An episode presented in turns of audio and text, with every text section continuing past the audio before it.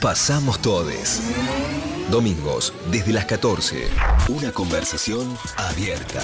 Marta Dillon, Euge Murillo, Ana Carolina y Estefanía Fanu Santoro. Por Nacional. Si nos organizamos, Pasamos todes.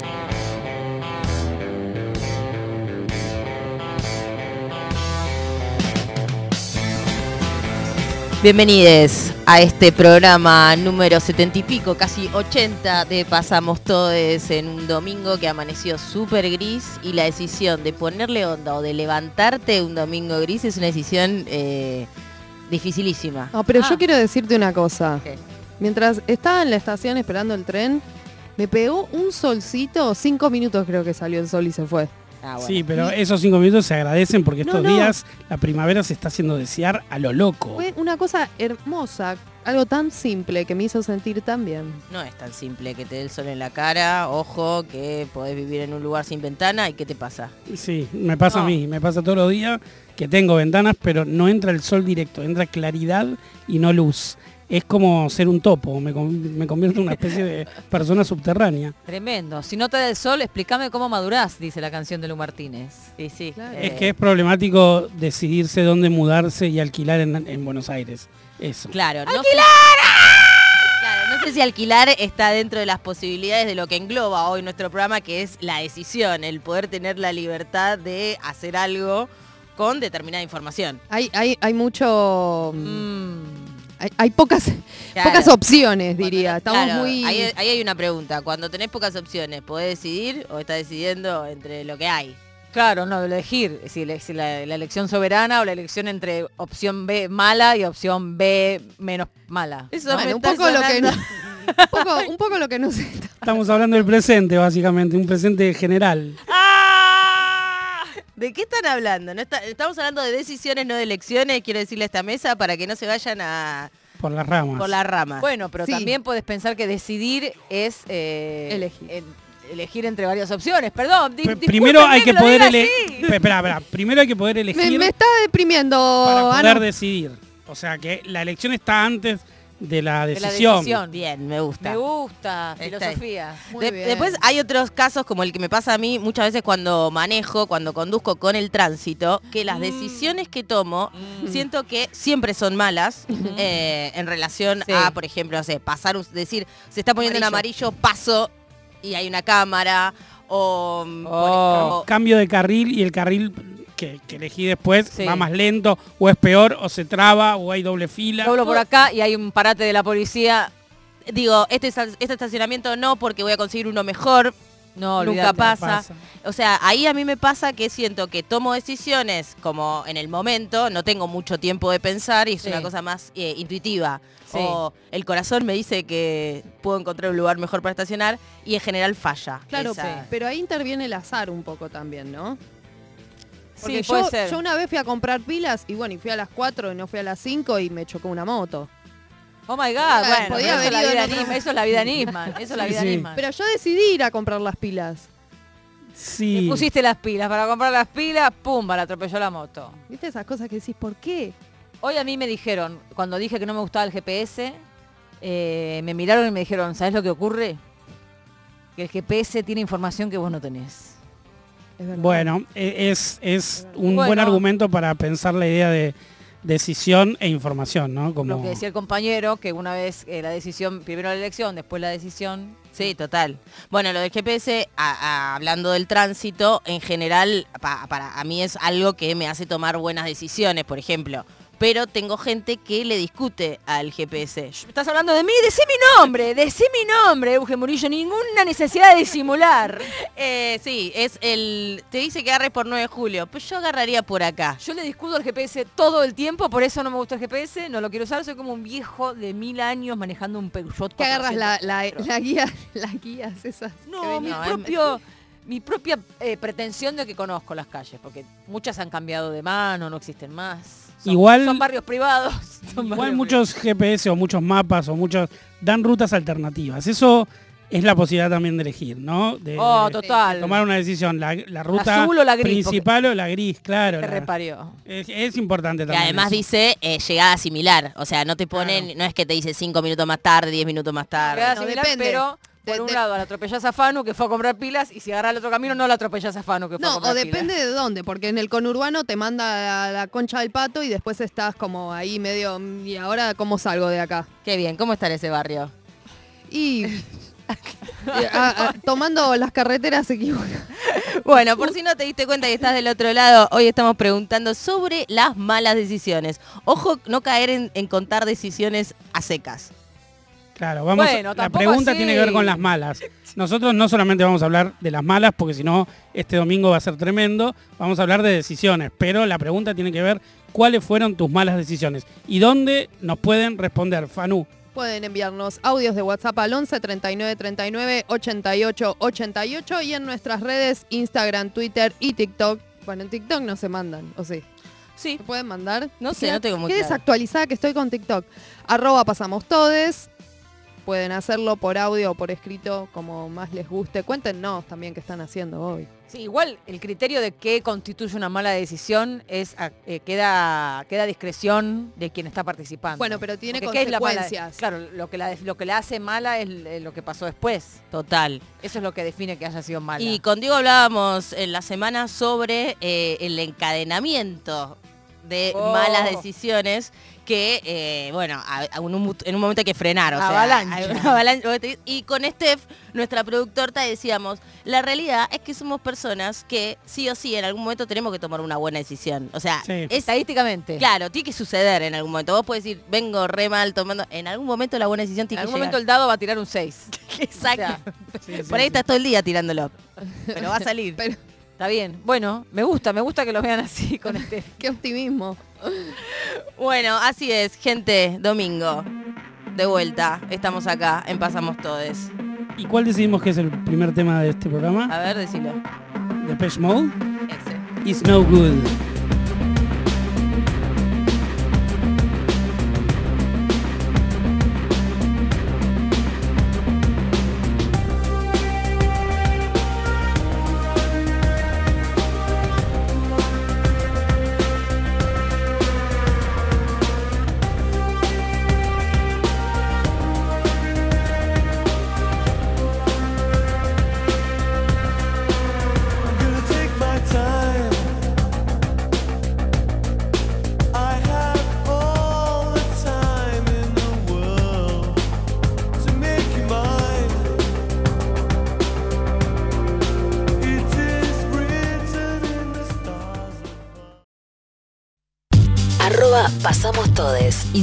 Twitter.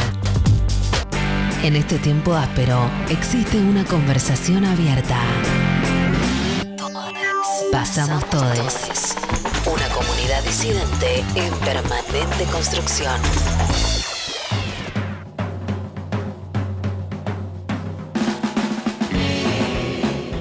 Seguimos en este programa intentando decidir paso a paso cómo seguir, en realidad, ¿no? Porque al final de eso se trata.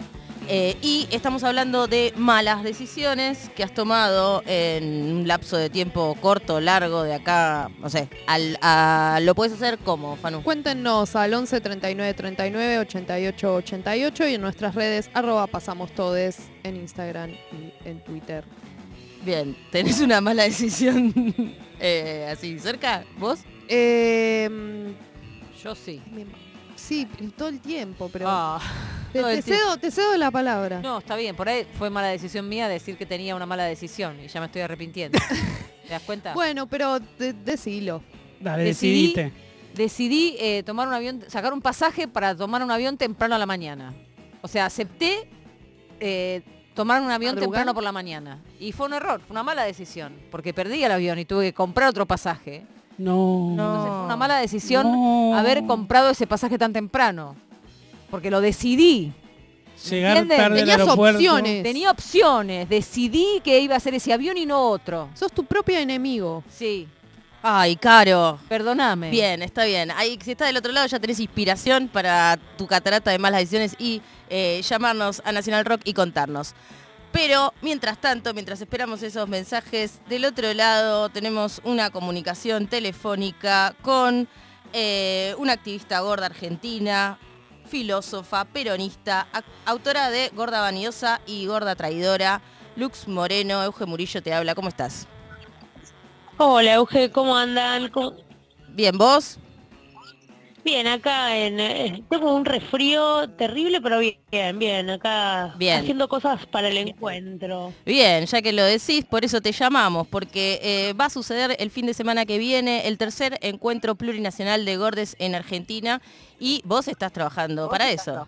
Va a ser en Mar del Plata, además, Estoy- aclaremos. Exacto, en Mar del Plata. Sí, sí, este año tuvimos la, la decisión el año pasado de que fuera en Mar del Plata.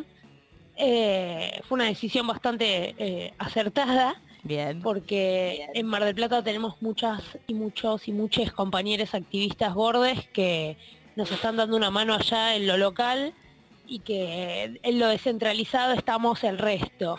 Pero sí, tenemos el sábado 30 de septiembre en el espacio Unsue de Mar del Plata eh, el tercer encuentro plurinacional de gordes en Argentina.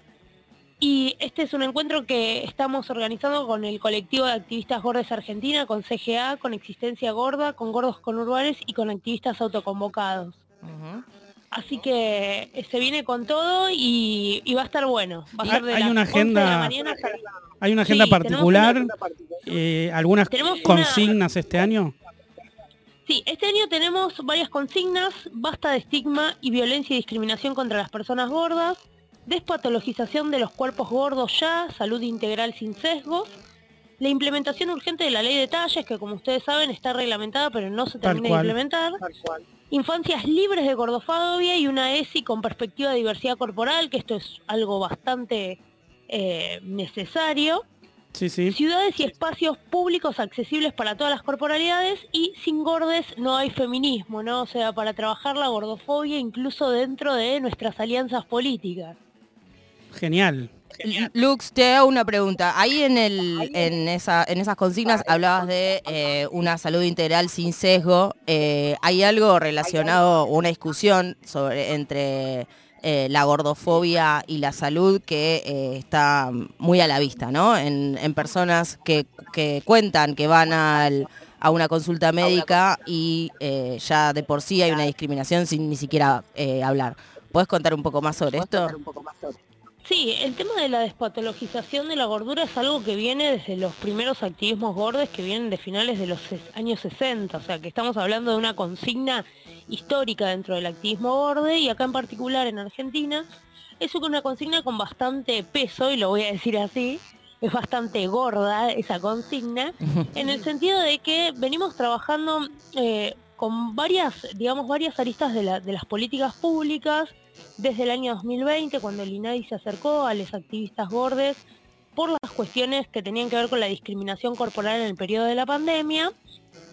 Y ahí empezó a surgir mucho, o sea, bueno, nada, que ya estaba, que nosotros era un diagnóstico que teníamos social, ¿no? Esto es la idea de la patologización de la gordura, como una forma de fundamentar la opinión sobre cualquier cuerpo, ¿no? Sí, esta acá- idea de que los cuerpos son plataformas de opinión pública, ¿no? Y que son, a ver, yo puedo ir y decirle a cualquiera que si lo veo, si veo a una persona gorda, voy y le digo, ay, tenés que bajar de peso, tenés que comer mejor. claro. sin eh, saber sus hábitos, sin sí, saber sí. nada.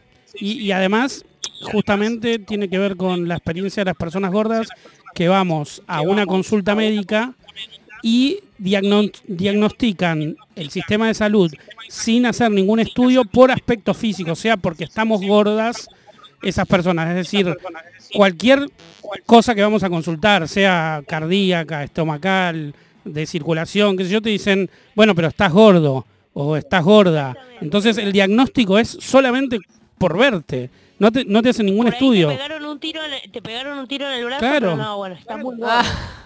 Está muy gordo, baja de peso y se te va a curar eso. Sí. Entonces, lo que estamos hablando ahí, trabajando hace bastante tiempo, es trabajar esto, porque muchas, a ver, no, no necesariamente las personas gordas son personas enfermas. Hay personas delgadas que están enfermas y hay personas gordas que también pueden estar enfermas, pero no necesariamente todas las personas gordas son personas enfermas. Y eso es algo que nosotros trabajamos desde CGA, eh, participamos como, eh, como del el panel experto en la guía eh, nacional para la atención clínica de la obesidad y el sobrepeso. ¿Y qué pasó? Obviamente estaba toda la corporación médica, ¿no? Esto era del Ministerio de Salud de Nación. Y empezaron a salir las recomendaciones que nosotros teníamos ganas que salieran, que era basta de estigmatización social del peso, que esto es algo que la Organización Mundial de la Salud ya en el 2017 empieza a decir también. Pero la guía también, o sea, salió solamente con nuestro aval parcial. ¿Por qué? Porque tenía un sesgo muy gordofóbico. O sea, es muy difícil luchar contra la industria médica, farmacológica y dietética. Entonces, lo interesante de, por lo menos, o sea, el enfoque del encuentro es trabajar con políticas, o sea, con poder eh, exigir políticas específicas para, digamos, desarmar estas violencias estructurales. Y en particular en la provincia de Buenos Aires, o sea, donde nosotros tenemos una alianza bastante fuerte con las cosas que se han hecho, ha salido de, bueno, el cuadernillo en el que soy coautora con Laura Contreras, que es el cuadernillo de sensibilización sobre diversidad corporal gorda, que habla de esto, de cómo las personas acceden o no acceden al sistema de salud a partir de la gordofobia. Es Ese, material está disponible, ¿no? Es gratuito y está disponible para todas las personas y hay un material que es más específico para público general y hay otro que es para formadores de formadores que se pensó para los promotores de la salud de la provincia de Buenos Aires. Lux. Ese cuadernillo salió con el aval de la Dirección de Enfermedades No Transmisibles de la provincia de Buenos Aires. Ujú. Lux, Fanu Santoro te saluda, ¿cómo estás? ¿Cómo andás? Quería preguntarte sobre una de las consignas que vos mencionaste que va a tener el encuentro que tiene que ver con lo referido a las corporalidades de, las niñeces y un poco eh, ustedes también hablan de, de cómo las niñas aprenden sobre la vergüenza corporal y las consecuencias que tiene eso para, para las niñeces con respecto a la discriminación, el bullying. Eh, ¿qué, qué ven que está pasando, por ejemplo, en las escuelas?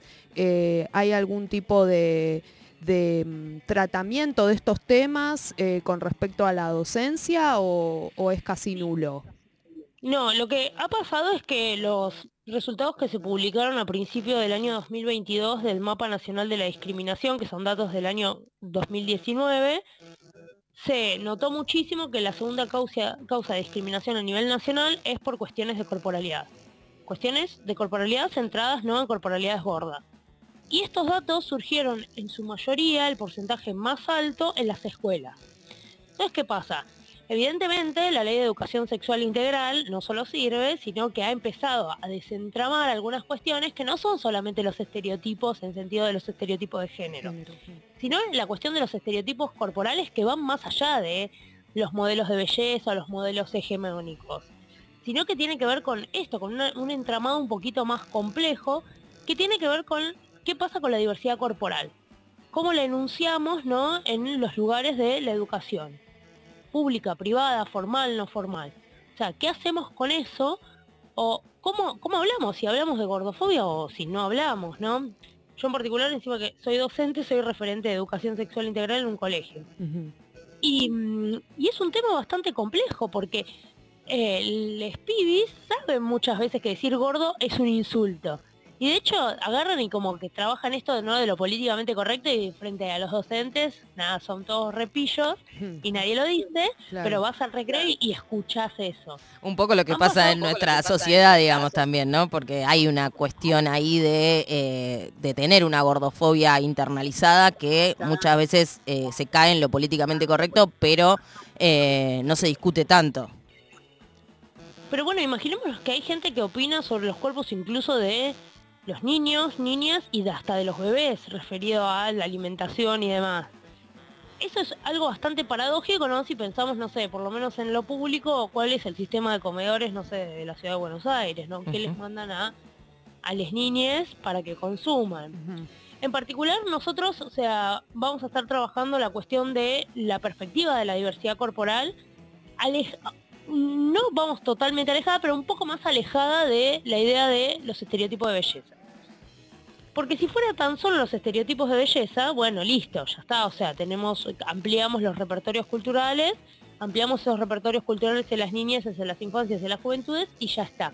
Sino que tiene que ver con cómo aparece realmente la diversidad corporal en otros ámbitos de la vida. Si después vos vas a tu casa y tenés a tu tío, a tu abuelo en una reunión familiar y tenés 10, 8, 12 años y te está haciendo un comentario sobre qué comes, qué no comes y si estás gordo o no estás gordo, bueno, evidentemente, o sea, esto, la, la puerta de entrada de la ESI no es solo la escuela. Son las familias, es la comunidad educativa y son las instituciones, porque las instituciones también replican este tipo de violencia sobre los cuerpos. Eh, Diego Treotola, no me presenté antes, pero nos conocemos, Lux. Ay, pero ya nos conocemos, Sí, yo te conozco la mucho. voz aparte. Tal cual. Eh, yo te quería preguntar, eh, este programa trata sobre las decisiones y vos en algún momento tomaste la decisión de hacerte un bypass gástrico. Y de hecho lo, lo, lo planteás como parte de tu identidad actual, como persona gorda que se hizo un bypass. ¿Cómo fue eso? Sí. Em, en mi caso particular, o sea, me hago un bypass gástrico no para bajar de peso, esto es lo más eh, loco, porque en su momento cuando me lo plantea el, el cirujano gástrico yo dije, ¿qué? Eh, sino para eh, evitar la posibilidad de un cáncer estomacal. Tenían altas posibilidades de un cáncer estomacal, entonces se me hizo un bypass gástrico y de hecho me lo hicieron sin el protocolo que se hace a la gente que quiere bajar de peso, que son seis meses de una dieta, no sé, una serie de consultas, a mí me operaron al mes y medio. Ustedes hablaban hoy de las malas decisiones. Bueno, eh, un poco para mí, o sea, el bypass gástrico, la intervención quirúrgica que me hice, o sea, es una mala decisión en el sentido de que no fue una decisión informada del todo. Tal cual. Si bien obviamente los beneficios eran tipo, bueno, no, no tengas cáncer a los 30 años, eh, implicó también una serie de, de enfermedades después posoperatorias que tuvieron que ver con el bypass gástrico y una operación que no tiene protocolos de seguimiento después de los 5 años. Entonces yo no sé qué me va a pasar ahora que pasé los 5 años. Sí sé un montón de cosas que me pasaron, no sé, tengo artrosis precoz, me descalcifiqué, bueno, me pasaron, tuve hemorragias disfuncionales, bueno, entre un montón de cosas que no me fueron informadas en ese con- supuesto consentimiento informado que se da respecto de las intervenciones quirúrgicas y que tiene especialmente los bypasses gástricos y las operaciones bariátricas, que tienen una charla informativa. Y esas charlas informativas son sumamente gordofóbicas y trabajan esta idea del silencio, ¿no? De, no te dicen que te vas a morir por gordo, pero te lo dicen. Y ¿no? también, Hay algo que- que también- dice Alejandro Kaufman, que es lo del terror, ¿no? El terror funciona en silencio, no poder hablar Claro. de eso. tal cual. Y, y también puede haber una consecuencia en esto de que vos... estabas por decir algo, Sí, sí, eso. No, eh, vos hablás de que eh, de la figura de gorda traidora. Esa palabra apareció después del bypass. ¿Cómo fue o cómo, cómo jugás con esa palabra en tu, en tu libro? No sé si me escuchan. Sí, te escuchamos, perfecto. Ah, listo, listo, perfecto. No, entonces, bueno, nada, medio que eh, la posición también del activismo gordo es, bueno, si vamos a hablar de diversidad corporal, mi cuerpo es un cuerpo gordo intervenido, pero mi socialización corporal es la de una persona gorda. O sea, Claro, sí, creo sí, que sí. el tiempo, el tiempo que fue eh, delgada, vamos a decir, y delgada entre comillas, porque una persona gorda nunca es una persona legítimamente delgada, fue muy poco. Pero la, la- la experiencia corporal de mi experiencia corporal gorda, nada, implicó algunas cuestiones. Y que hoy en día también, nada, hay mucho activismo gorde que tiene que ver con la intervención corporal, ¿no? Que tiene que ver con esto, o sea, ¿qué sucede, no? Cuando entramos en la lógica, ¿no? De estas operaciones que no tienen toda la información. Sí, eh, lo que yo te quería preguntar es esta figura de la gorda traidora que vos eh, trabajás en tu último libro, que tiene que ver con esto del bypass gástrico, fue una consecuencia de gente te llamó así sin tener información sobre, sobre tu operación y demás. Sí, un poco tuvo que ver con algo que me dijeron, bueno, si te haces esta operación sos una gorda traidora, un poco en chiste, un poco en serio, o sea, fue como una situación bastante expulsiva en su momento. Y que también, nada, eh, hay algo que, que me parece re interesante y que trabaja eh, bastante Boris Groys con esto de la, sinceridad del proyecto, ¿no? Uno tiene que ser como sincero todo el tiempo con su militancia, con lo que hace, y su vida privada se vuelve pública, ¿no? Siendo militante de alguna de estas cuestiones. Y algo que pasaba es que todo el tiempo, no sé, había como, bueno, eh, por ejemplo me pasó que con la distribución de mi primer libro, me acuerdo que en la distribuidora dejaron de distribuir parte de mi primer libro porque eh, les parecía medio raro que yo me hubiera hecho una operación. ¿Qué tenía que ver, no? O sea, Claro, sí, sí, sí. eh, Sí, además ahí está un poco la cuestión de, la pureza de la militancia, ¿no? Como sin considerar que eh, eso, somos personas y tenemos como un montón de lados y aspectos, eh, que eso, bueno, existe en distintos tipos de militancia, la feminista, la LGTB, la militancia gorda, me imagino que no será una excepción. No, y son lógicas que lo que terminan haciendo es producir, digamos, eh, expulsiones, ¿no? Porque si, bueno, todo es una cosa tan ortodoxa, ¿no? O sea, hay que ser gordo pura cepa todo el tiempo. eh, o sea, hoy en día nos reímos. De hecho, la figura de la gorda traidora es también repensar cuáles son las posibilidades de una militancia de la diversidad corporal.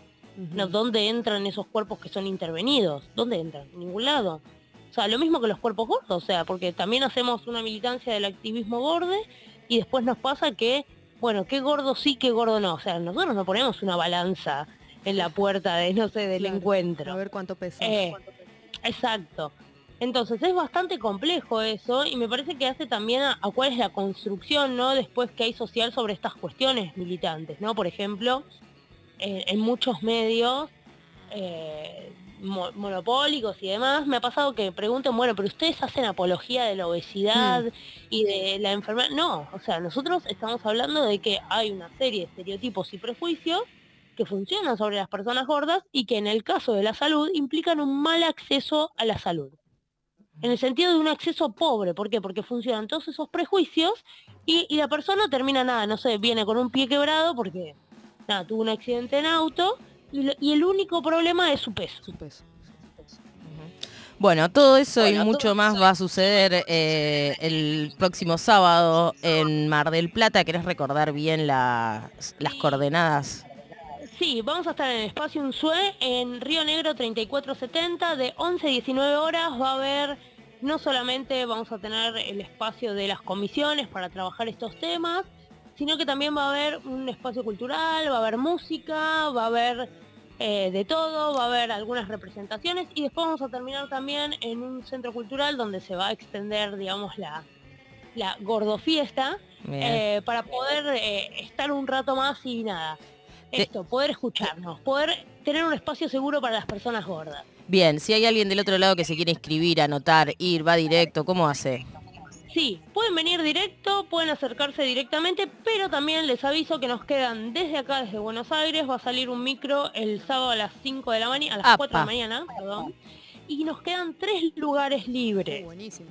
que están en, si ustedes van al Instagram, ya sea de, de CGA, que es Gordos, Gordes Activando, o de Existencia Gorda, o de Gordos con Urbanes, van a encontrar, o el mío, o el de Brenda Mato, o el de Lau Contreras, van a encontrar que está todavía disponible el foro, el Google Form, porque algunas personas no pudieron viajar. Entonces tenemos este micro que es gratuito y que los va a llevar a la ciudad de Mar del Plata a esa hora de la mañana, muy temprana, y vamos a volver a las 11 de la noche del sábado. Qué lujo. Buenísimo. Así Así que hay tres No, lugares. aparte- No, sí, y aparte, imagínense porque es un micro para 50 y pico de personas. Eh, de estos cinco lugares, tres, lu- tres, cuatro lugares que nos quedan todavía, es, eh, es poquito. Alta Eh, gira. pero estamos, sí, estamos contentos porque nada, bueno, nada, encima hasta pudimos lograr nada, acceder a un micro para eh, movilizar a la gente y eh, eso es un montón. Buenísimo. Buenísimo, Lux, te agradecemos muchísimo esta comunicación telefónica y que bueno, que salga hermoso ese encuentro. No, mil gracias a ustedes eh, y bueno, nada, ya les contaremos a ver cuáles son las nuevas conclusiones de, del año 2023, que la idea es hacer unas conclusiones un poco más poderosas, ¿no? Porque se vienen tiempos difíciles, Totalmente. por lo menos hasta las elecciones. Y bueno, nada, hay que agruparse, hay que hacer comunidad política y afectiva. Tal cual. Esa es una buena decisión. Un abrazo. Fue. Lux Moreno, activista gorda de acá, de Argentina, a- eh, dándonos un poco de data sobre el próximo encuentro que se va a hacer en Mar del Plata, Plurinacional de Gordes, y eh, hablando sobre este tema que ya lo veníamos diciendo, eh, es la- amplísimo, tiene un montón de, aspectos para profundizar y eh, tiene que estar en la agenda ¿no? de, la, de nuestra militancia. Esto es Shura. Indecisión.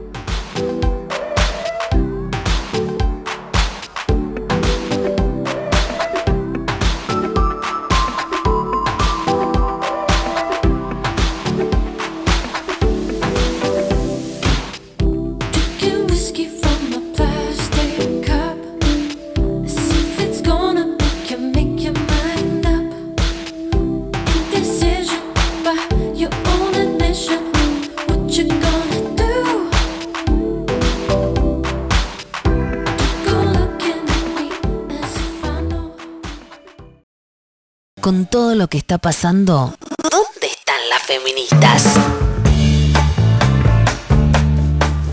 Seguimos hablando de malas decisiones. Pueden enviarnos sus malas decisiones al 11 39 39 88 88 y arroba pasamos todes en redes. Yo les voy a hablar de.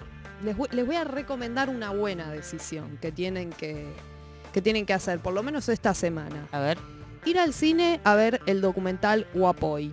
Es un documental que recupera la memoria que un poco se está coartando en el poder de Paraguay, que no quiere que exista.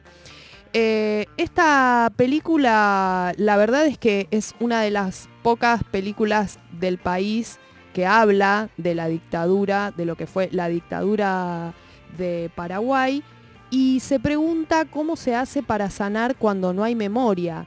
Eh, Paraguay es un país que particularmente no realizó un proceso de eh, enjuiciamiento de eh, los dictadores y la realidad es que hay mucha militancia que recupera, no de manera institucional, sino de manera militante, las, las víctimas del terrorismo de Estado.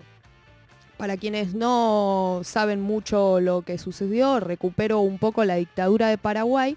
Estuvo dirigida por eh, el jefe por ese entonces de las Fuerzas Armadas, que es Alfredo Stroessner. Y para tener en cuenta fue la más siniestra, la primera en comenzar, la más larga y la última en terminar de la región eh, de Latinoamérica. Se mantuvo en el poder 35 años. Inició en 1954 y por supuesto fue parte del Plan Cóndor, al igual que Argentina, Brasil, Chile, Uruguay, Ecuador y Perú. Eh, estas son algunas de las cuestiones que, que trata la peli. Es un documental dirigido por Sofía Paoli Torni, Torne, perdón, y la película cuenta la historia de Celsa Ramírez, que es una sobreviviente de la persecución y la tortura que se vivió durante la dictadura y que es un pueblo, dice la película, que está sometido a una desmemoria impuesta, porque claro, no hay un proceso de eh, enjuiciamiento de eh, los genocidas. Porque no hay una decisión política, digamos, ¿no? Son malas decisiones. o no decisiones también. No decisiones tomadas porque además eh, una de las características que tiene eh, Paraguay en este momento y una vez terminada la dictadura es que continúa gobernando el mismo partido, que es el Partido Colorado, del que Alfredo Stroessner era parte.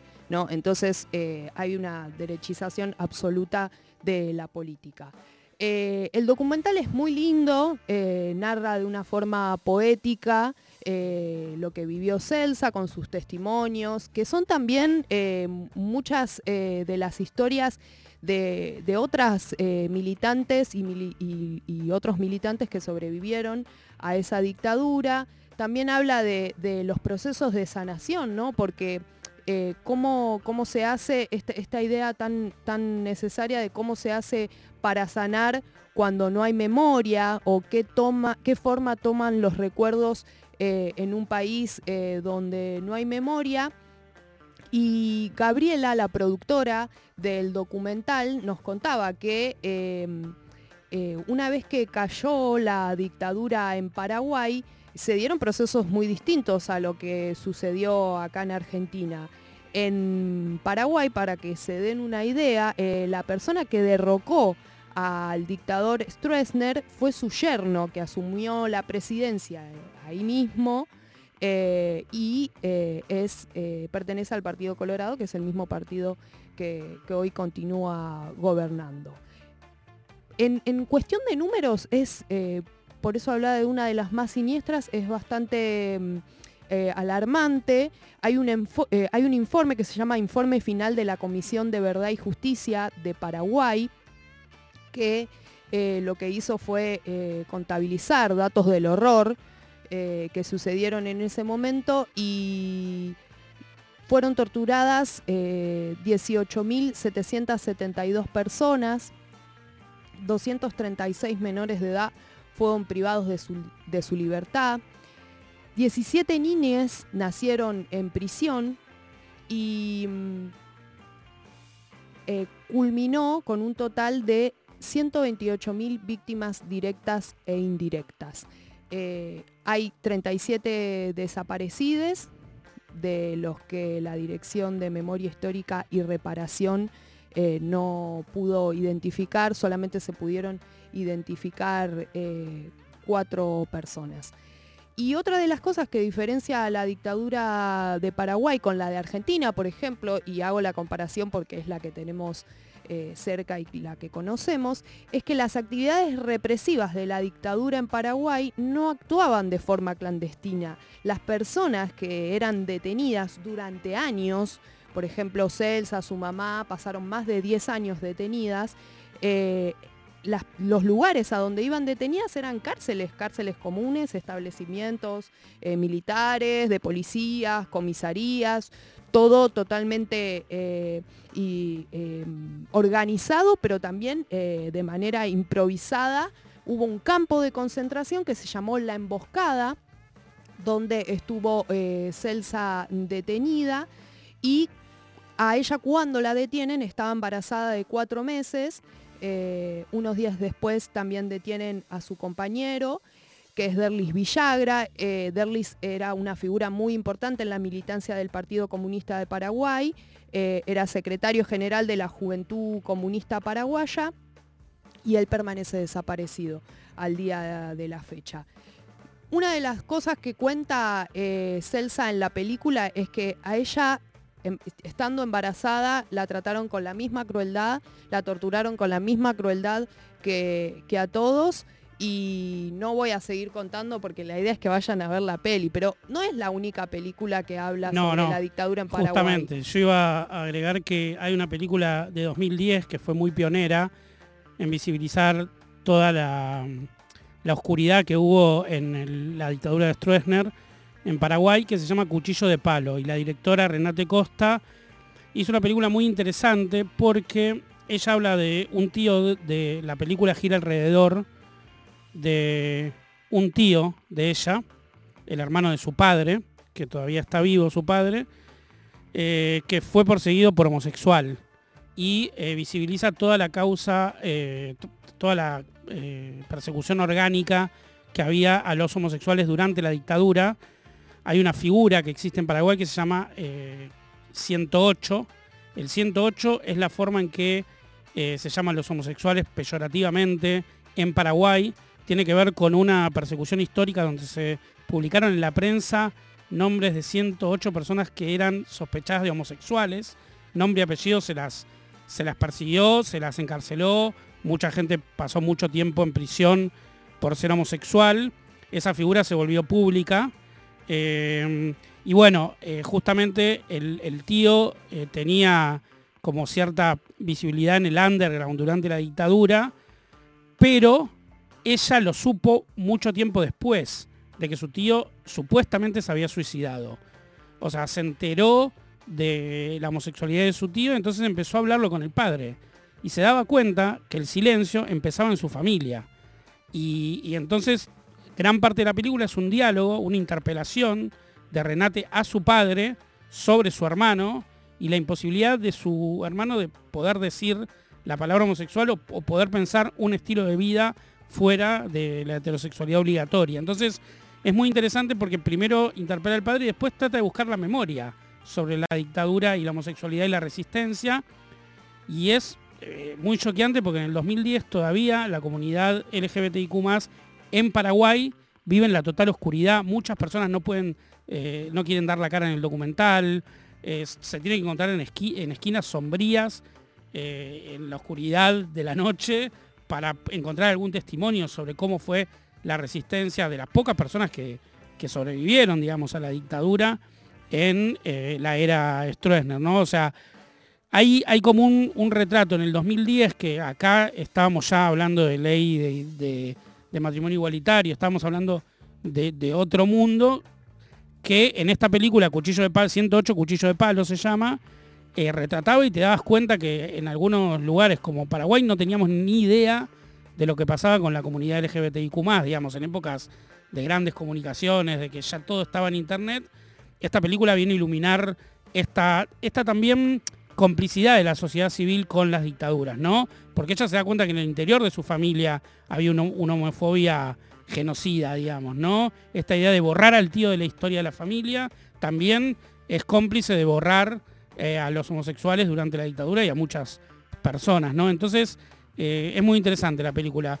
Eh, Renate fue como una revelación en el cine mundial. Esa película circuló por los festivales más importantes porque es muy sensible la forma en que aborda y que interpela al padre y trata de generar una discusión eh, con el padre que directamente se niega a hablar. Es una persona muy osca, incluso con, con otras personas que sobrevivieron a la dictadura de Stroessner. Entonces uno de los primeros testimonios que recorrió el mundo sobre eh, la dictadura. Renate, desgraciadamente, 10 años después de hacer esta película, era una directora muy joven, murió y, y dejó como testimonio esta película, ¿no? como un testimonio muy fuerte que creo que muchas plataformas todavía la pueden encontrar porque por suerte fue como un- una gran revelación del cine paraguayo, que también produce muy poco, además de no haber políticas de memoria, tampoco hay películas que retraten todo ese periodo de 35 años de una dictadura latinoamericana. Sí, justamente por eso es eh, una decisión muy valiente hacer este tipo de películas por la repercusión que tienen en el propio país. Eh, Guapoy eh, se escribe con Y al final. Eh, se estrenó en varias partes del mundo ya, la pueden ver en Argentina, en Cine Cosmos y en El Gomón. Eh, busquen las redes Guapoy con Y para conocer eh, los horarios de las funciones. Se va a estrenar en Paraguay la semana que viene y hay mucha expectativa por eso, pero primero eh, decidieron hacer la recorrida internacional porque lo que dicen las productoras y la directora es que eh, eso genera una- un apoyo y una visibilidad. Necesitan que se visibilice perdón, la película a nivel internacional para que tenga algún tipo de identidad o de respuesta o de cobertura en Paraguay. Pasó lo mismo exactamente en, en Cuchillo Palo. Me acuerdo que por eso decía, circuló por grandes festivales e incluso vino a Argentina antes de estrenarse en, en Paraguay, ¿no? Como, Claro. como esta idea de que hay que forzar que en Paraguay se discuta esto, ¿no? Que, que se ponga en escena y en agenda pública. Total, porque aparte estamos hablando de un país que tiene 6 millones de habitantes, entonces hay algo, hay algo relacionado con, con el tamaño del país, cómo está también ubicado geográficamente, em, que hace que estas comparaciones que vos hace un rato hacías Fanu, que parecen números eh, tal vez más chicos, y porque es una dictadura siniestra, em, hay que compararlo lo mismo que vos decías Diego sobre los 108, ¿no? Que por ahí parece, nos parece, nos podría parecer poco para Tal cual. eh, pero bueno, eh, hermoso Guapoy, entonces, eh, repetí cuando la pasan. Eh, de acá hasta el 27 de septiembre la pueden ver en Cine Cosmos y Gomón. Sigan las redes, Guapoy con Y, y van a enterarse del horario de las funciones. Y ahora nos vamos con música. Stroke. The Strokes y Bad Decisions.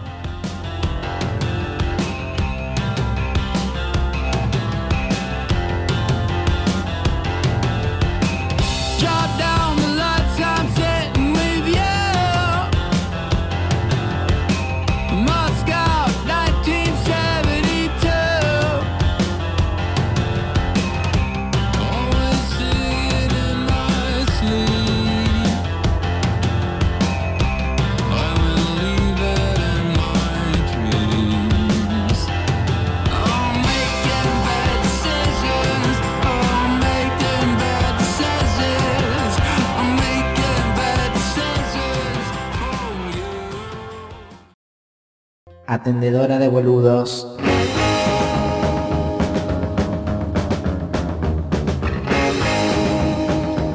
Estamos en Pasamos Todos, rodeados de buenas y malas decisiones. Oh, una mala decisión. Dale. Pretender comer un chisito. Porque no es un chisito nunca. No. Son 7000. Se trata de las Es como- comidas adictivas. Es como, Ah. ras- es como rascarse, solo hay que empezar. Tal cual. Me encantó eso, Diego. Bueno, se están comunicando a Pasamos Todes, eh, puede ser al 11 39 39 88 88, ahí nos dejan los audios o a nuestras redes sociales. Y ahí en Instagram dicen eh, procrastinar todo, dice Lali. Bueno, sí, Todo, sí, Lali, Una mala sí. decisión. todo. sí. tardar en asumirme lesbiano. No importa cuánto tardé, siempre hubiese sido mejor antes. Y sí. Idem. Florencia Fretza, un beso a Florencia Fretza. ¡Eh! Nuestra querida anterior operadora, cuando estábamos en otros lugares, Latitudes. espacios. Eh, dice, no me alcanza el espacio. Y hay, hay muchas decisiones en la vida. Uno no sabe, no se decide por cuál mala decisión empezar. Entonces no Claro. alcanza nunca el espacio, claro. Tomó tantas malas decisiones que no sabe que, eh, o sea, tiene una lista larga. Ah, yo pensé que se le había acabado el espacio de almacenamiento en el Gmail. Total. Posta, que pensé en eso. Bueno, eso también. No comprar más espacio sería. Eh, hay un, un usuario que es tutuca virtual, me encanta. Sí. Enamorarme, dice, fue una mala decisión. Oh. A veces pasa, a veces pasa. Sí, lo bueno es que esas decisiones no son siempre malas. Hay una cosa que, sí- que por ahí en algún momento puede ser buena decisión y en otro momento mala. La misma decisión, depende de dónde la mirás. O en qué buena momento. o es mala. Y Exacto. claro. Porque depende de qué criterio, ¿eh? Eh, mm. Buenas tardes, pasaron todes, dice. Mira, pasaron todes. Mi peor decisión últimamente tuvo que ver con una compra que hice en la Fed eh, 23. de, dis- de- de la cosa de Sí. Festival de Dictatoriales. Sí, de- exactamente eso. ¿Qué Eso compró? que- creo que voy a aprovechar Filba en el CCK para agregar trueque con mejor suerte lectora. Abrazo el Bishop de Almagro. Bueno, ¡Qué un, misterio! ¡Queremos el nombre del libro! un libro malo se puede revender o cambiar, tampoco es tan puede mala- regalar, se o puede- se puede regalar. Se puede regalar. A un enemigo hay que regalárselo porque es un libro malo. Eh, Marta Dillon, que hoy no está como pudieron haber observado. ¡Dios mío! Sí, no está, no está, está en otro, en otro lado. Usa los libros a veces para apoyar los pies en el escritorio para las rodillas, para que no te haga mal, Ah, ¿viste? Como- Es una gran utilidad. Y Estefanía 124 dice, dejar para última hora la realización de trabajos prácticos. Uh, sí, uno, uno es, es Tremendo. difícil eso, porque el dejar para última hora es tremendo. A mí me da un estrés. No, Yo bueno, soy una pero- persona que tiene mucha ansiedad, entonces no, no puedo. Pero yo, No yo con los deadlines me llevo bastante bien y debo decir que dejo para última hora y muchas veces, no trabajo práctico, porque no hago trabajo práctico, pero las cosas que tengo que entregar las dejo para última hora y generalmente rindo mejor en ese filo, claro, sí, en el sí, filo del deadline. ah, porque estás claro. Te- eh, te- te- con la, cabeza presión. tenés que ponerla toda ahí, no podés distraerte, entonces, porque tenés una presión. sí. Bueno, y hoy en Pasamos Todos eh, decidimos hacer algo que tenga que ver con una decisión en vivo, porque Ah. no somos personas que solo nos la pasamos hablando, también ponemos el cuerpo, lo cual es muy importante Oh my a, la hora, God. a la hora de decidir. Y en este caso lo va a hacer Diego, yo voy a hacer una descripción mínima de lo que está sucediendo en este momento, lo tengo aquí a mi izquierda, Diego Trerotola, que está en la mano tiene una botella eh, con un líquido rojo eh, de una marca que generalmente eh, produce históricamente una, eh, un producto de, de naranja. Sí, sí.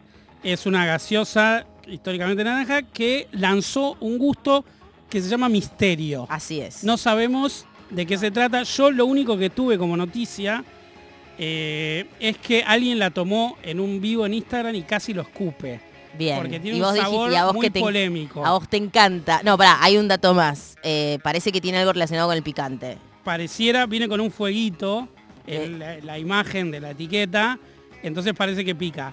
Eh, estuve varios días decidiéndome si la voy a probar o no. Bien. Lo dejé la decisión para este programa. A mí me parece bien porque en este momento estamos sin saber si la decisión va a ser buena o mala. Mira, yo en este, gaseosa momento, cerrada. en este momento no sé, pero para la gente que no está viendo, Diego tiene en, en la mano tiene una botella que no tiene etiqueta porque como es, sacamos eh, para- sacamos para que que... no se piense que es eh, nada, pero bueno. parece cuando vas a comprar...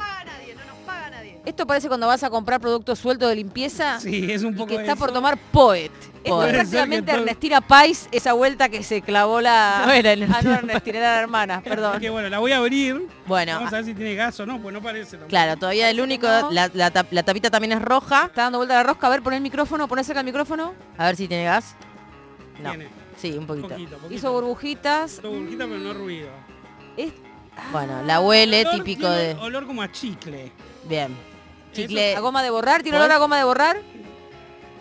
Pues tiene olor entre chicle y producto de limpieza. En realidad la, la pegaron con eso. A ver. A ver, Mío, Poet, va a tomar Poet. lo Ah, está ¿eh? haciendo, ¿eh? Ojalá que no escupa. Ah, Momento.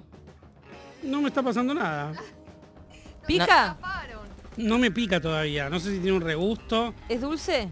Es un poco dulce, pero no tan un- dulce. Es como medio- tomar un Es chupetín. la nada misma. me Es como meter un chupetín en agua, dejarlo Es un toda la noche y tomarte no el hay ningún agua. misterio. Es como un... Es, A veces lo que tienen estas campañas publicitarias es que te, te dicen que vas a tener... Va, me parece rico, de hecho. Malísimo. Oh. Le gustó. Es a favor. ¿Le Yo gustó? pensé que iba a ser... por- le- Bueno.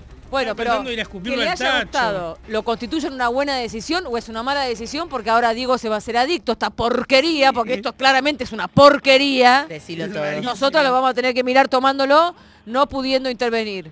Tremendo lo que nos Pero pasa. no sé qué fruta es. Es como... Capaz que no es una ¿Por qué das Pero por, sandía, por sentado ¿qué- que es una fruta? No, no, también la etiqueta dice que es sabor frutal. Pero es una fruta medio inventada. ¿Dónde está el picante? No, no pica, tiene como un sabor raro, pero no es picante. Es como haber dejado un chupetín en agua tibia toda la noche y después te tomaste el agua. Es el famoso chupetín, eso lo- chupetín lo aguado.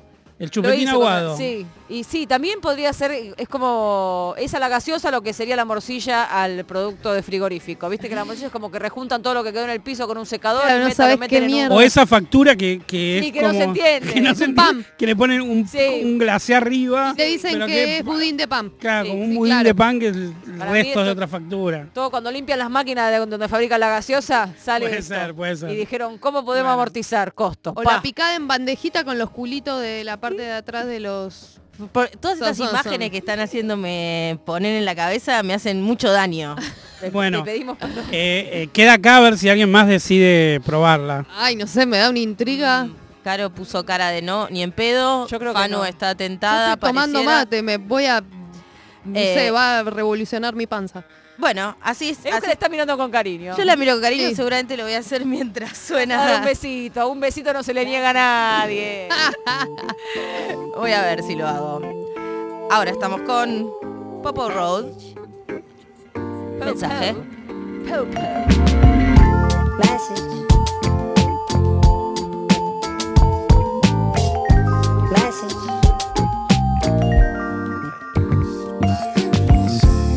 Stuck on Wednesday, can't get over the hump. Need a push sometimes, don't panic under the slump. Hardest be the hardest on themselves, soft in your heart. Get it going, can't get help if you don't even start. Really no rules to it all. Learning as we go. ¿Quién se acuerda de ir a misa cuando está cogiendo?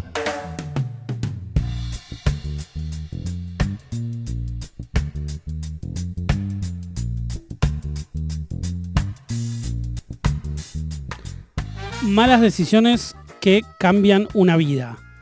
O específicamente una carrera artística. Eh, hay muchísimos casos en la historia del cine, particularmente, que personas que reciben un guion lo leen y dicen, no, esto no es para mí, esta película no me gusta, Va a ser una cagada. un fracaso, Nadie esto la nadie la va a ir a ver, y de pronto se convierte en un éxito mundial y, y ya no se puede saber si la carrera de esa persona hubiese cambiado o no, porque además la protagonizó otra persona. Entonces capaz que esa misma película con, con esa persona que rechazó el papel hubiese sido un fracaso. ¿Tenés data No lo de a sabemos. quién le pasó eso? Algunos, algunos casos Increíble. eh, de películas, traté de elegir películas bastante famosas para que eh, podamos visualizar un poco qué, cuál fue el problema, ¿no? Una muy famosa, que fue como un, un caso muy famoso, fue el de Titanic. Ay, no. Las actrices que pensaron para Titanic, las actrices que, que leyeron el guion y que lo rechazaron, Por malo. y porque no les interesaba. Querían Una, desnudo. bueno, sabemos diferentes razones.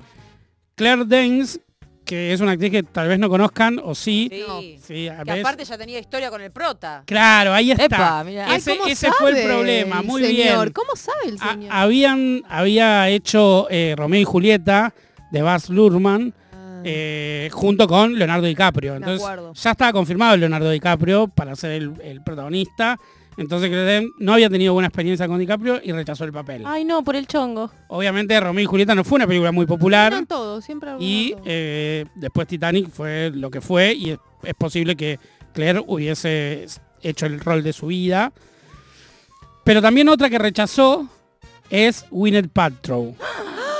la Gwyneth amo. Paltrow la rechazó, se arrepiente, pero al- al- dos años después hizo Shakespeare enamorado, le fue muy bien, también fue nominada al Oscar. Danes se quiso, se tiró por el balcón, porque encima la otra hizo Shakespeare, ganó, bueno, en fin. Igual, mi teoría es que eh, Cameron, el director, la eligió a Kate Winslet eh, porque en ese momento el papel más importante que había hecho era el de Criaturas Celestiales, el amor lésbico adolescente basado en una historia real em, en Nueva Zelanda.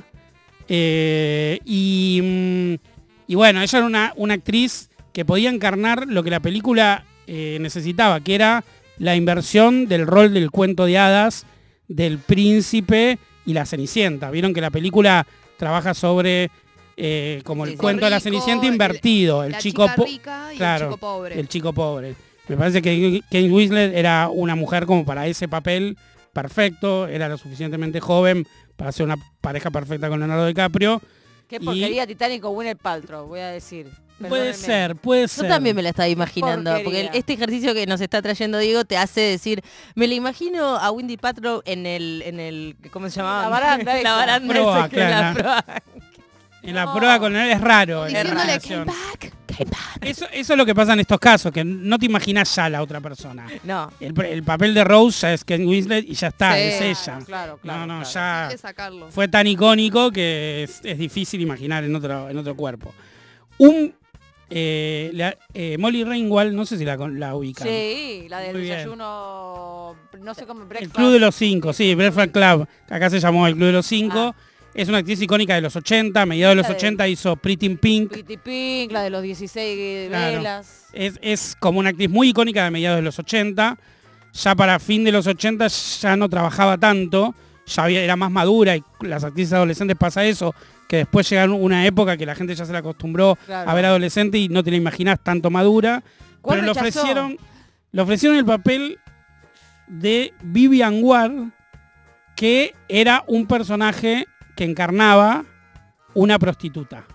ah, Y ahí Molly Ringwald, por prejuicio, dijo, no voy a encarnar a una prostituta, porque yo fui una adolescente pink, fui una Claro. adolescente rosa, en ese momento un poco problemática como todas las adolescentes, pero era otro personaje y, y por prejuicio dijo que no. uh, Uh, ya sé de qué estamos A Meg Ryan también se le ofrecieron el No, papel, ¿en serio? Oh, y dijo que no.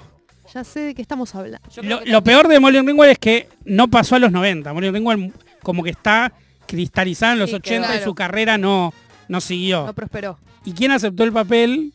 Eh, ¿Qué película estamos hablando? A ver, ¿sabés qué Para película mí es? estamos hablando de Pretty Woman. Muy Sí, bien. Por supuesto, pero no Muy me acuerdo bien, el nombre de la actriz.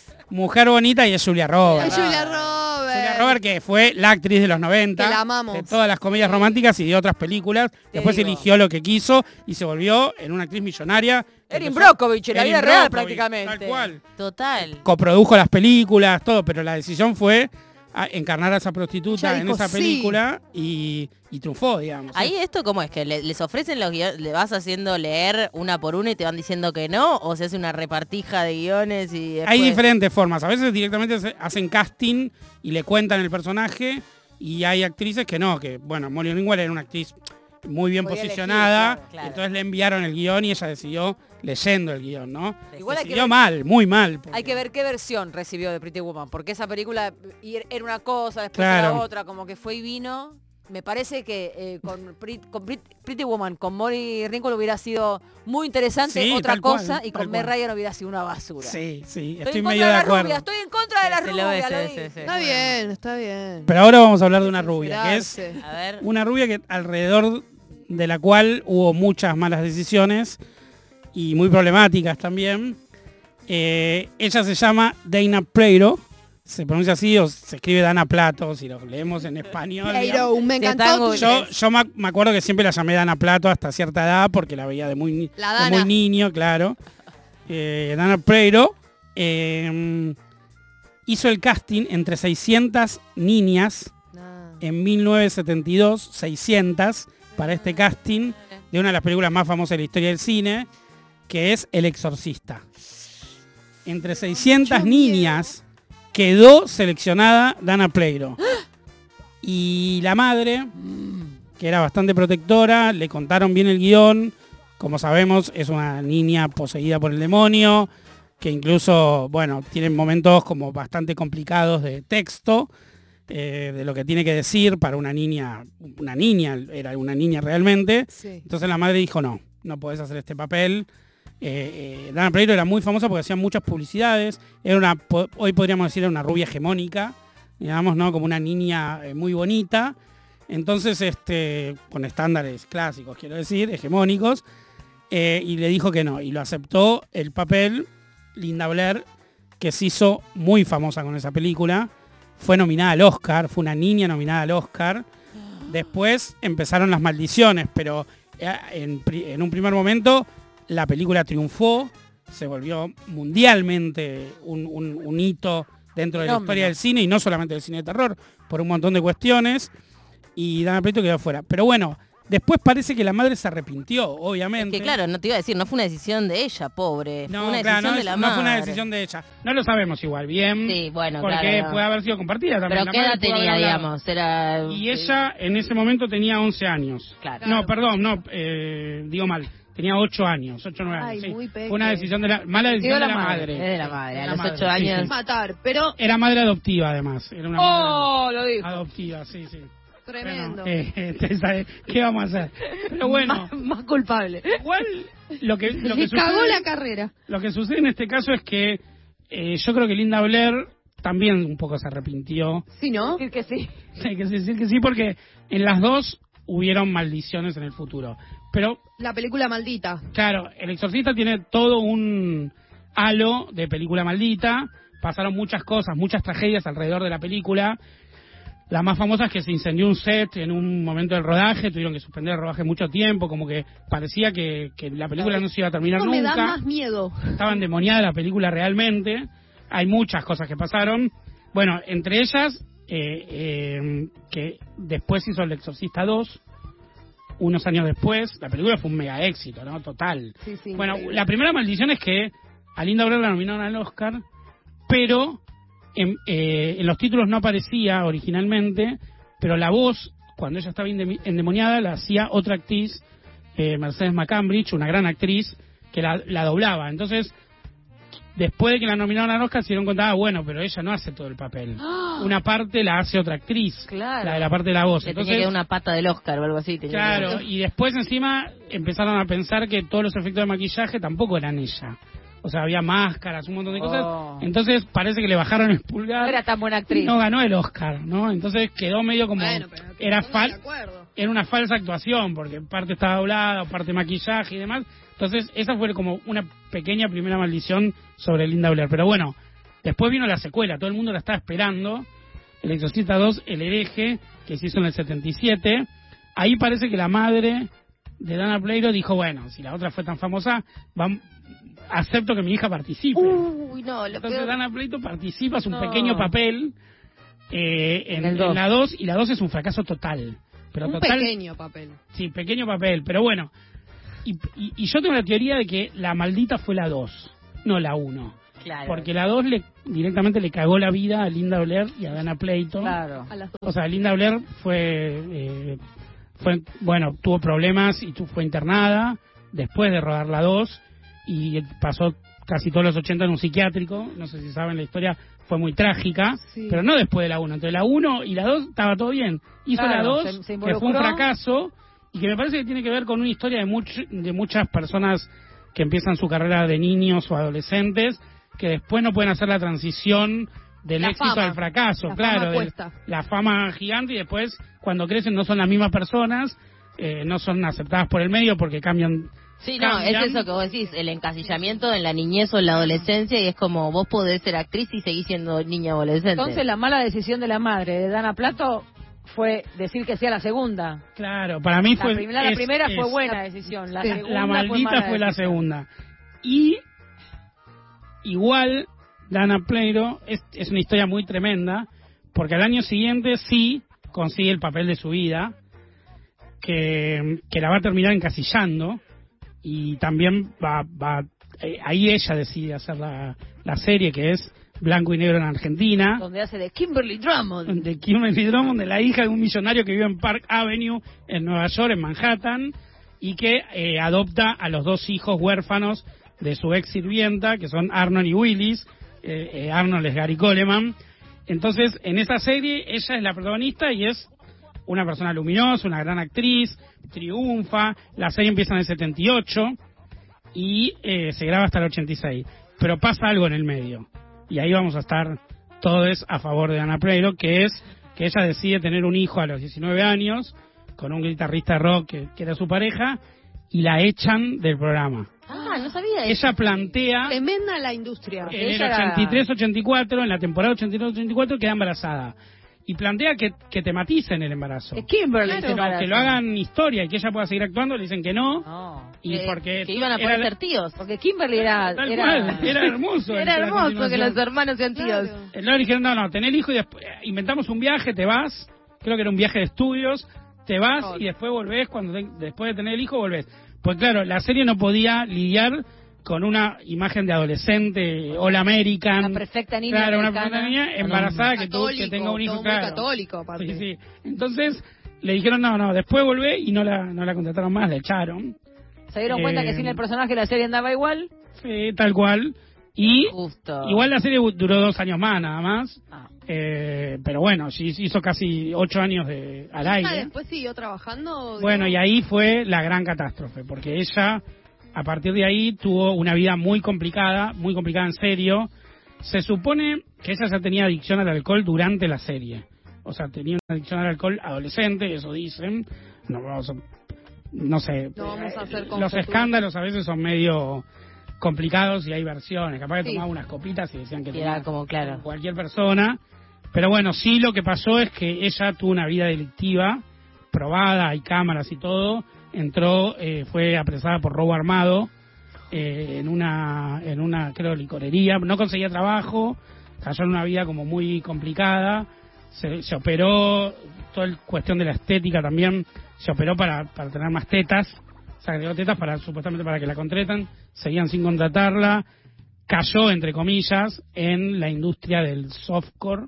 Entonces empezó a hacer películas softcore. Incluso us- hizo una película eh, lésbica, eh, de softcore lésbico, Mira. y ¿Se dijo llamaba? públicamente, Anoté. se llamaba Different Está Strokes. anotando. No. De hecho, le pusieron el mismo nombre que la serie. Por esa, esa cuestión de que ella lo único que hizo popular fue Different Stroke, que es el nombre de blanco y negro. Entonces después hizo una película Y le- softcore lesbiano y le puso el mismo Y título. la lesbiana co- eh, que hacía con ella la peli era afro.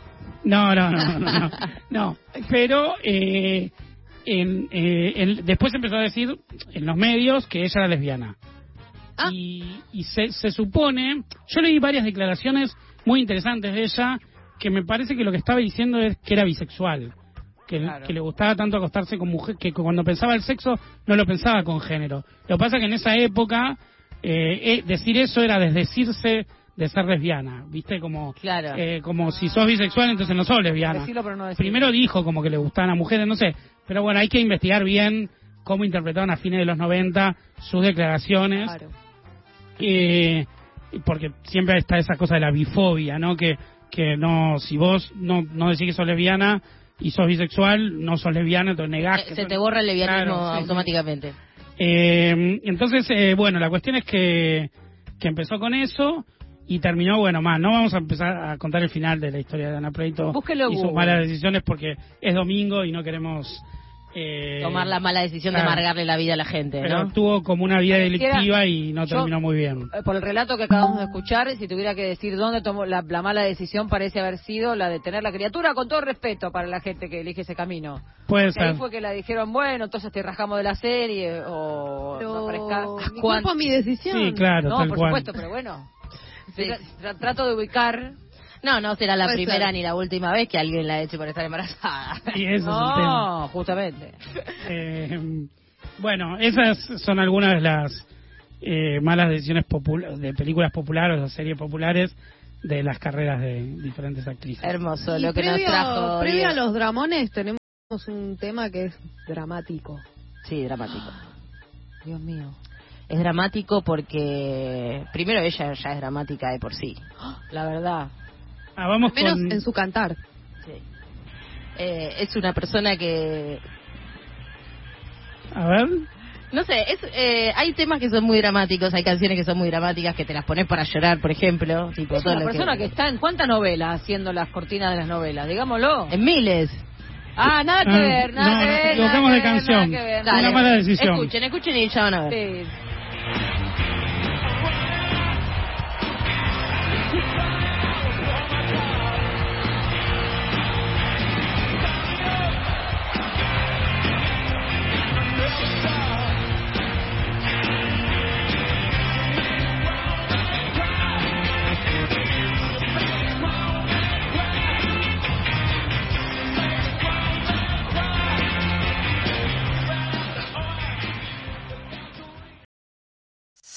escucha una comunidad disidente en permanente construcción. Marta Dillon, Euge Murillo, Ana Carolina y Estefanía Fanu Santoro. Pasamos todes. Los dramones de la semana. Una señal luminosa para saber que siempre hay alguien que está peor.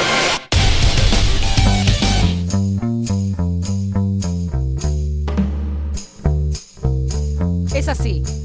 Quienes no vivimos metides en una gran olla caldo de drama. Entonces lo convertimos en concurso. Quien tiene el drama más dramático gana. Que gana no queda claro. Ser la persona más dramática de esta mesa. Por ejemplo, mi dramón de la semana, Claro. eh, el titular, que es lo que hace A que ver. ganes o pierdas el concurso, es herpes. ¿Por Ah, qué? ya- ya Porque es yo- terrible, ya. Es terrible o no. Ya, Ya está, ya está. gané. Bueno, ya, Ya gané. Ya está, no hagamos nada, chao. No, no, no, esperemos, puede haber uno mejor, no decidamos esto ahora. Es verdad, No. siempre puede, pero también el titular puede ser engañoso. Lo- te lo Claro, hacen porque mucho, Caro. si te yo- lo mucho. hacen mucho. Porque si yo te digo el título de mi dramón, Sí, puede ser metafórico también. claro, porque ahí está el engaña pichanga. Bueno. Vos querés que yo compre tu dramón como el más Sí. dramático y te pida que lo explayes. Sí, Ponerle que yo estuviera concursando, digo, herpes, ¿qué me pasó? Me preguntan, ¿qué pasó? terrible. Que lo terrible. llevo en Todo la lo que sangre. me puedo imaginar. Lo llevo en la sangre, tengo unas pastillas que descubrí después de años de llevarlo en la sangre, que si me tomo las pastillas apenas siento que me empieza a picar el herpes, lo contengo y zafo de tener un brote. Y me voy, ¿y cuándo se te sale el herpes? Cuando estás estresadita. ¿Y cuándo te estresas? Cuando te vas de viaje. Entonces, ¿cuándo tienes que llevar las pastillas? Cuando te vas de viaje. ¿Qué hice? Me fui de viaje, no llevé No las las pastillas. llevaste. Me brotó el herpes, la, la, la, la, la, la. Había una fiesta, me quería dar besos con una señora, y como soy una persona que está con los cuidados, dijo, no le voy a dar ningún beso, porque tengo la... ¡Es un dramón! ¿En se- Un- ¿Pasó un eso? doble Todo eso dramón. pasó, chicos, todo eso. Doble dramón porque te olvidaste la pastilla y porque surgió la ¿Y le posibilidad de besos y no. Pará, le- pero le dijiste, no, Es verdad que era bueno. tengo las re ganas de, de chaparte acá, No, estaba de viaje, no la veo nunca más, que me voy a poner a explicar. La Bien. dejo, pobrecita. Bueno, que pero capaz volvías. Perdón, ¿el herpes siempre es en la boca? A mí siempre se me manifiesta Ah. en la boca en el mismo lugar. Como que tiene ahí una puertita que ya sabe que ahí hay debilidad y cuando estoy medio loca dice, por acá vamos a salir. En la boca, en el mismo lugar, es en una esquina específica de la boca. Sí, en, Iria, en Muriarte y el puente. Claro, sí, sí. Bueno, ¿se entendió cómo es el concurso? Perfecto. Perfecto, vamos a pasar lista. Voy a Bueno. empezar por el alumno Diego. Bueno, el, el titular, el Sí. titular es mordaza judicial. Es bravo, es bravo porque Bravo. interviene la justicia en todo esto. Es tremendo. Y si lo tengo que contar es... El primer drama es que no lo puedo contar completo por justamente la, Uh. la mordaza judicial, pero lo que pasó en abstracto, ¿lo cuento ahora? ¿Estás o- adelantando? No, bueno, No, no, no, no. estás adelantando. Bueno, dijo- no, no. Tenés que Dijo participar. mordaza judicial y después dijo, no lo puedo contar. Sabemos que decirle a alguien, eh, de esto no digas nada, es una receta para que esa persona escucharte decir y yo esté contando. Claro, va. Así bueno. que bueno, Listo, de alguna manera ya sabemos quién va a ganar. Bien, Euge Murillo. Acá, con la actitud de perdedora que Tiene, me tiene una caracteriza. ansiedad. Desde que empezó el programa está queriendo contar su dramón. No, para nada. Eh, Ibiza. Ibiza. Ay, qué divertido. Dios mío, esto qué es divertida. Mirá vos, Ibiza, Me ¿eh? da re ganas de conocer. Igual me eso. suena Ibiza Pareo. Yo quiero saber si es Ibiza. Uy, Diego, sos un bajón. Hoy sos un bajón. Encima contó primero, me quema mi dramón. O sea, dale. Podría ser también Ibiza y algo del visado. Claro. Mm, No, muy, muy tirado de los pelos. Pero bueno, em, el título de mi dramón es Sí. Cañería Tapada. Esto también puede ser eh, metafórico de que Falso, hace Sí, mucho que no sí, sí. Mm. Más para el lado del herpes que para otro.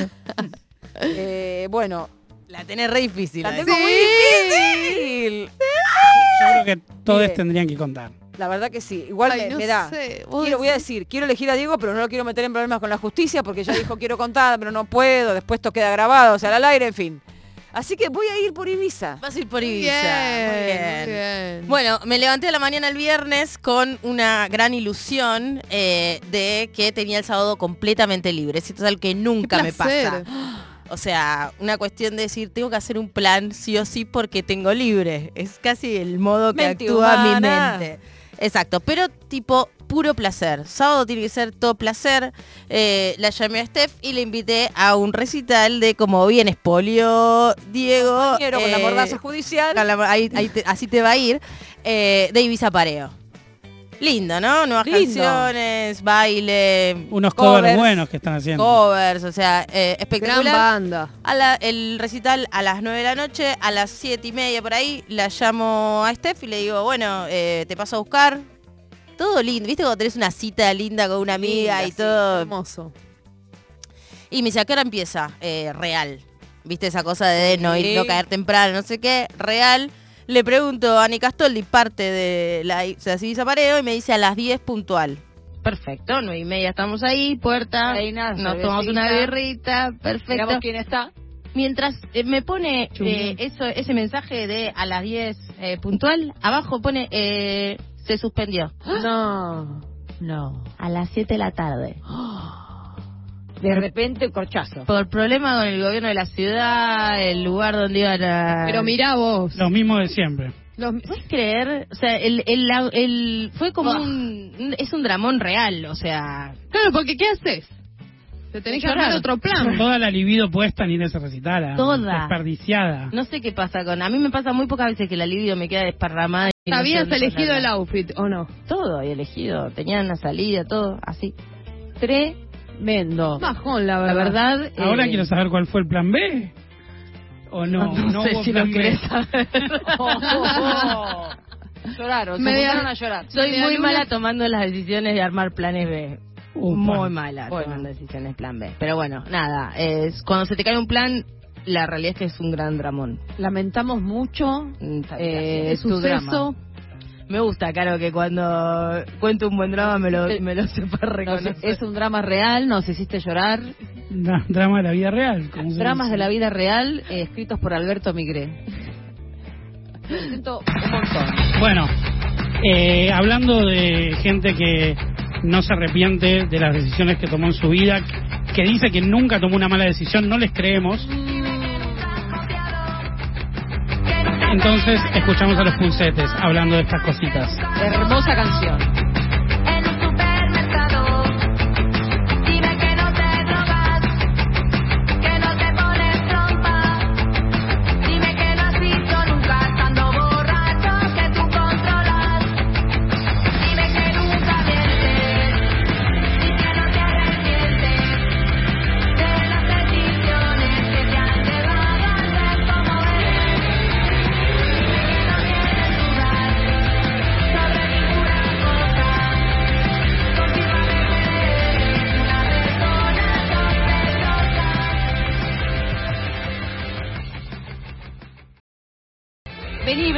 Decidí abrazarnos hasta que pasen todos los problemas técnicos. lindo, eso es lindo. Cuando la decisión no depende de vos y sin embargo te tenés que hacer cargo, ¿no?